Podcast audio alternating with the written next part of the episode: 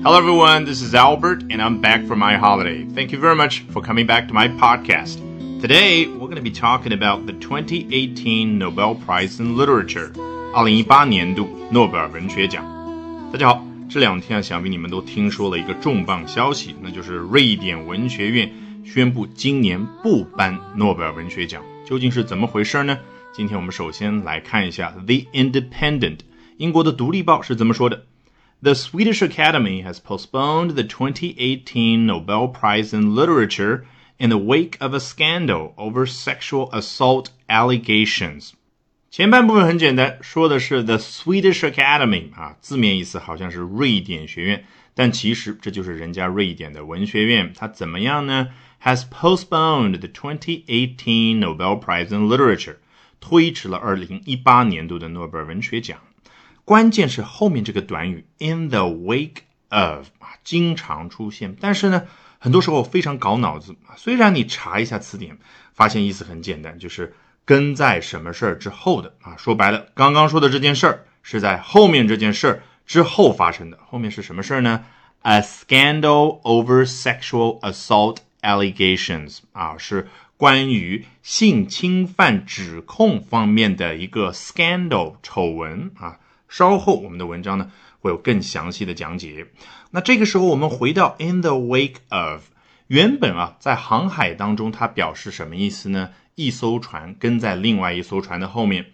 比如说你要说 A 这艘船它跟在 B 这艘船的后面，你怎么说？A is in the wake of B。为什么可以这么说呢？因为 wake 这个词除了大家最熟悉的。醒来那样的一个动作之外呢，它还可以作为名词表示一艘船在航行的过程当中，一架飞机在飞行的过程当中，在后面啊留下来的那个尾流啊。什么叫尾流？就拿船来说，你想想它航行的时候，在船尾后面那一部分不是掀开很多的小浪花，然后组成白茫茫的一片，那个就叫尾流。那一艘船跟在它后面。就是说，在前面这一艘船的尾流当中航行。我们在方法论课程里面也反复提到的，用英语这一门语言的人，他非常善于把原本表示方位关系的这样的一些介词也好，一些短语也好呢，去引申出去，表达更多、更丰富的意思。那这里当然就是引申出去，表达两件事儿，它在时间上的次序关系。前面这件事儿，它是。后面这件事儿发生之后才发生的，而且呢，in the wake of something，还有一种感觉，你想想，没有那艘船，怎么会有这个 wake，怎么会有这个尾流呢？所以它有一种因果关系在里面。好，那具体怎么样一个丑闻就能够让瑞典文学院做出这么重大的一个决定的呢？下面一段说的就更加的详细。The crisis centered around the handling of allegations. against the husband of an Academy member and led to her quitting along with the institution's head and four other members. 前面说到的是 scandal，这里说的是 crisis。当然，对于瑞典文学院来说，这一次事件不仅仅是一个丑闻，它也是一次危机。此次危机 centered around something。你看 center 这个词，它的拼法就知道是人家英国人写的，c e n t r e，而不是 c e n t e r。 毕竟是 The Independent 英国独立报的文章嘛。那 center around 当然就是一个动作了。center 它不是名词，在这里指的就是围绕着某个东西为中心。那围绕的对象是什么？The handling of something 对于某件事儿的处理处置。什么事儿呢？Allegations against the husband of an Academy member。 Academy member 是不是有一种？似曾相识的感觉。我们讲奥斯卡的时候也提到奥斯卡颁奖委员会，他们那个委员会，他们那个学院也叫 Academy，那当中的成员就是 Academy member。那这里指的当然是 The Swedish Academy，瑞典文学院。所以这里的 Academy member 指的就是我们中文报道里所说的瑞典文学院的院士，其中有一位女院士，她的丈夫。怎么样呢？很多人啊都指控她性侵啊，这里叫什么呢？Allegations，各种各样的指控、指称。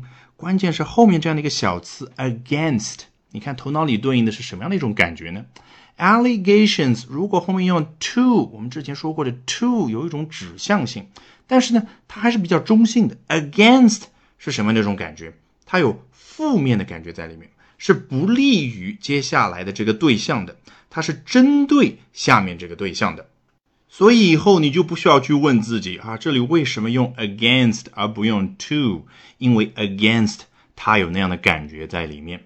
好，接下来的第二部分说到什么呢？And led to something。这个 led 它的原型是 lead，lead to something 就是指向某件事儿，是什么样的一种感觉？A 导致 B 这件事儿，导致什么事儿呢？Her quitting。你看这个 her quitting。是一个名词的感觉，对不对？我们在方法论课程里面把它称作大块头名词的感觉。